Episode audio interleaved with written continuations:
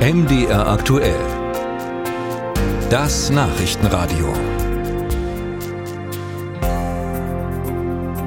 Themen an diesem Weihnachtsfest mit der Familie waren möglicherweise auch bei Ihnen das Essen, vielleicht die Nachbarn, möglicherweise Politik, aber sicher auch das Wetter.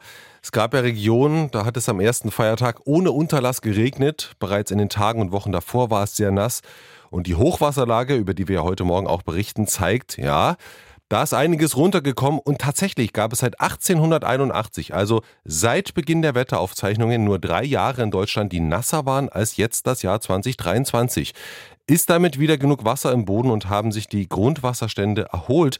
Denn das war ja in den vergangenen Jahren davor immer das große Thema, dass das Wasser knapp werden könnte. Ich spreche darüber mit Andreas Marx. Er ist am Helmholtz Zentrum für Umweltforschung Leiter des Deutschen Dürremonitors. Ich grüße Sie. Hallo, guten Morgen. Herr Marx, nach den trockenen Jahren hieß es ja immer, nein, der Regen reicht nicht aus, um gegen die Dürre anzukommen. In tiefen Bodenschichten ist nicht genug Wasser. Alles ist nur ein Tropfen auf den heißen Stein. Gilt das immer noch oder hat sich die Lage 2023 dann doch mal verbessert? Die Lage hat sich dieses Jahr ähm, sehr schnell verbessert und das hängt vor allem damit zusammen, dass äh, seit Oktober es eigentlich in Deutschland überall wesentlich zu nass ist. Es hat sehr viel geregnet in den letzten Monaten und es hängt nicht direkt mit dem Hochwasser zusammen. Ähm, es schließt sich nicht aus, gleichzeitig Dürre im tieferen Boden zu haben und, Ober und, und, und Hochwasser an der Oberfläche. Das ist gerade im Winter immer schwierig zu erklären. Ähm, aber es ist nun mal so, dass Wasser, das oberflächlich wegläuft, das die, die Flüsse anschwellen lässt, das ist ja gerade das Wasser, den Niederschlagsanteil, der nicht in den tiefen Boden reingeht. Das heißt also, die Hochwasserlage jetzt hat keine ernsthaften Auswirkungen zum Beispiel auf den Grundwasserspiegel, aber weil es davor eben oft und auch länger anhaltend geregnet hat, dadurch hat sich dann schon die Dürre im Boden erheblich verbessert, ja? Also die Dürre ist wesentlich ähm, besser geworden. Ähm, auf dem obersten Meter haben wir eigentlich nirgendwo in Deutschland mehr ähm, Probleme mit Dürre.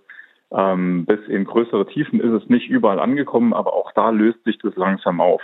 Wie gesagt, das sind äh, die, die sehr starken Niederschläge seit Oktober.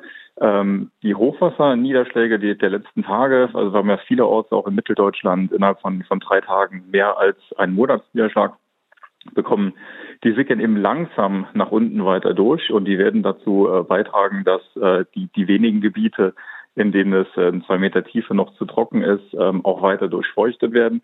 Aber es ist tatsächlich immer so, dass man diesen Einfluss überschätzt, weil man eben sehr viel Wasser an der Oberfläche sieht, das aber eben an der Oberfläche ist und äh, nicht tief im Boden. Mhm. Müssten wir eigentlich nach Lösungen suchen, um das viele Wasser, was es zum Beispiel derzeit gibt, besser zu speichern für Trockenereignisse?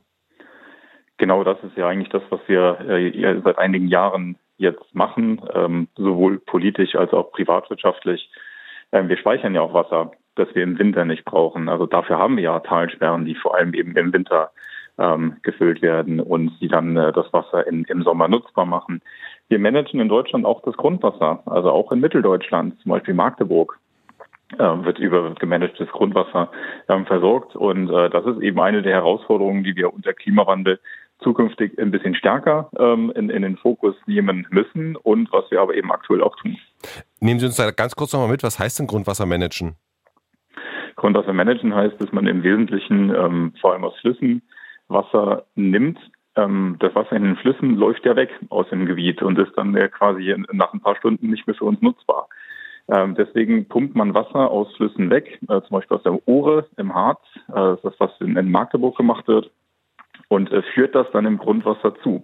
Das heißt, man erhöht künstlich den Grundwasserstand und kann dann eben in Bedarfssituationen ähm, mehr Wasser aus dem Grundwasser pumpen sagt Andreas Marx vom Helmholtz Zentrum für Umweltforschung und dort Leiter des deutschen Dürremonitors. Vielen Dank für die Einschätzung und auch ja für die gute Nachricht an diesem Morgen, dass sich die Dürre im Boden dann doch jetzt nach und nach mal zurückgezogen hat, so will ich es mal nennen. Vielen Dank. Ich danke Ihnen.